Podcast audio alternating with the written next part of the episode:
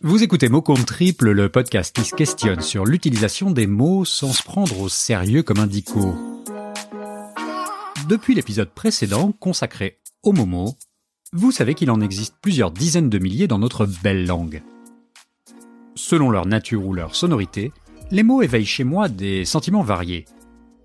Il y a les mots qui laissent rêveur ou nostalgique, comme bagnoder par exemple. Tu dans les pâturages, te promener, belle des champs. Il y a les mots qui amusent comme métamère et il y a aussi ceux qui font prendre le dictionnaire comme catécrèse. La catécrèse est une figure de style qui consiste à détourner un mot ou une expression de son sens propre en étendant sa signification. C'est le cas par exemple quand on parle des dents d'une scie.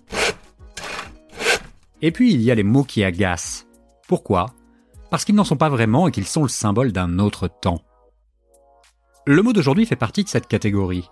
Je vais vous parler, dans cet épisode, du Grenelle. J'ai bien vérifié, il ne figure pas dans le dictionnaire, mais il est pourtant régulièrement usité dans les médias. Ah, le Grenelle. Pas une semaine sans qu'on évoque l'organisation d'un Grenelle, le dernier est censé concerner l'éducation. Avant cela, il y a eu le Grenelle de l'environnement en 2007, puis le Grenelle des violences conjugales en 2019. Vous l'avez compris, le Grenelle est la solution miracle à tous les problèmes fondamentaux de notre société. En gros, il ne s'utilise que quand c'est la merde et qu'il faut dégager du consensus pour sortir du trou. Pardon, de l'impasse. Mais pourquoi utilise-t-on toujours ce terme synonyme de débat, de concertation ou bien même de séance de psychanalyse collective? Un peu d'histoire. Nous sommes en mai 1968. Tandis que Danny s'agite avec les étudiants contre la maréchaussée à Saint-Germain en cherchant la plage sous les pavés, les syndicats décident de se joindre au mouvement et se mettent à paralyser la France avec une grève générale. Pour sortir de cette impasse, toutes les forces vives se retrouvent au ministère du Travail et se mettent autour de la table pour négocier. Syndicats, patronat et gouvernement. Le résultat est spectaculaire. Hausse du SMIC de 35%, hausse immédiate des salaires de 7%, puis 3% quelques mois après, amorce de la réduction du temps de travail pour passer de 48 heures à 40 heures, et enfin, possibilité de créer des syndicats dans les entreprises. En résumé, consensus total pour travailler moins et gagner plus. Dis-moi, Popeye, l'atelier ça ferme à 8h, hein, pas 8h moins le quart Puis tu me fileras un coup de balai parce que hier c'était vraiment dégueulasse. L'impact de cet accord fut tel qu'il est resté dans l'imagerie populaire comme le symbole d'une concertation réussie? C'est un peu comme le banquet à la fin d'un épisode d'Astérix. Ah, j'oubliais l'essentiel. Le terme Grenelle vient du fait que les réunions se tinrent au ministère du Travail, rue de Grenelle. Encore heureux que le ministère ne se soit pas situé rue des Deux Boules dans le premier arrondissement. Mais je m'égare. L'emploi de ce mot m'agace parce qu'il est très révélateur d'un certain esprit français. Cette symbolique de l'union sacrée permettant de sortir d'une crise extrême me paraît dépassée face aux enjeux de notre siècle.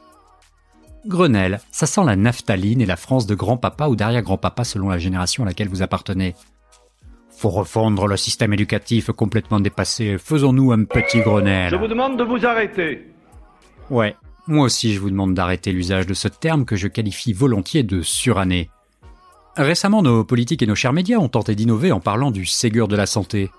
Pour donner un peu d'air à notre système hospitalier à bout de souffle, avant même d'accueillir celles et ceux qui le sont également à cause de ce virus, le ministère a fait preuve d'originalité en se rappelant que son adresse n'était pas rue de Grenelle, mais avenue de Ségur. La connerie à ce point-là, moi, je dis que ça devient gênant. C'est dans les vieux pots qu'on fait les meilleures soupes, comme l'écrivait Joseph Kessel dans Les Enfants de la Chance en 1934. C'est sans doute vrai quand la recette et les ingrédients sont connus.